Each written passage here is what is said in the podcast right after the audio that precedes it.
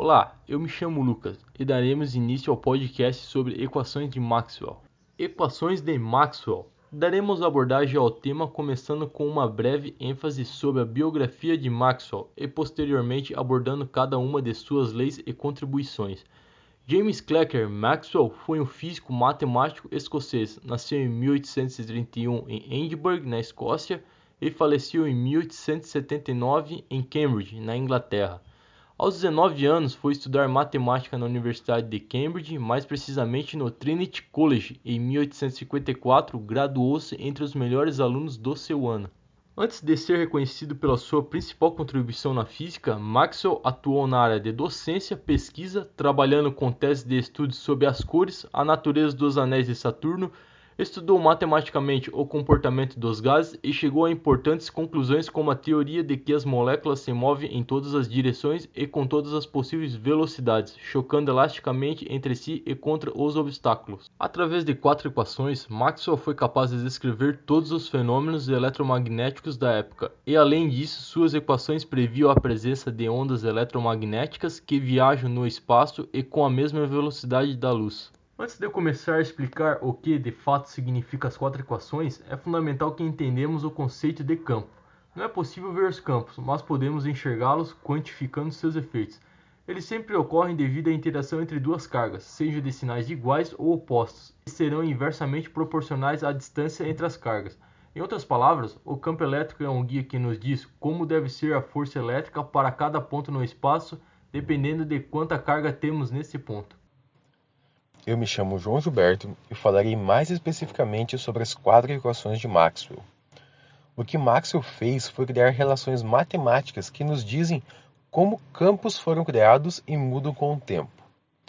A primeira lei de Maxwell, conhecida como Gauss da estática, foi desenvolvida inicialmente por Gauss. Ela nos mostra que cargas elétricas geram campos elétricos e como podemos relacionar a quantidade de campo com a quantidade de carga e vice-versa. A segunda lei, lei de Gauss para o magnetismo, é correspondente à primeira, mas aplicável aos campos magnéticos, e repassando ainda a não existência de monopolos magnéticos. Ou seja, nós não temos um, um polo magnético unicamente norte unicamente sul.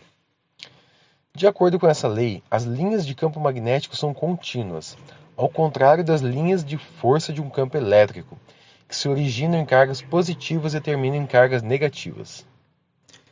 A terceira lei, a lei de Ampère, descreve a relação entre um campo magnético e a corrente elétrica que o origina.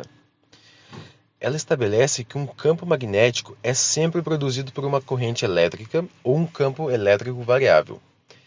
Essa segunda maneira de se obter um campo magnético, é, produzido por um campo elétrico variável, foi prevista pelo próprio Maxwell, com base na simetria da, da natureza.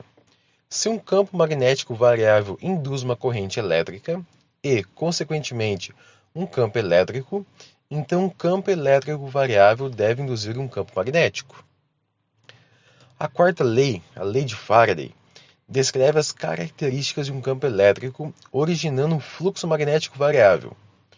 Os campos magnéticos originados são variáveis no tempo, gerando assim campos elétricos do tipo rotacionais. Até o final do século XIX, acreditava-se que com estas equações não havia mais nada para ser descoberto na física. Porém, em 1900, Max Planck deu início à chamada física quântica, com seus postulados sobre a radiação de corpo negro. As equações de Maxwell são consideradas o marco final do que chamamos de mecânica clássica. Maxwell foi o primeiro físico a encontrar, através de cálculos matemáticos, a velocidade das ondas eletromagnéticas, tudo graças às suas famosas equações.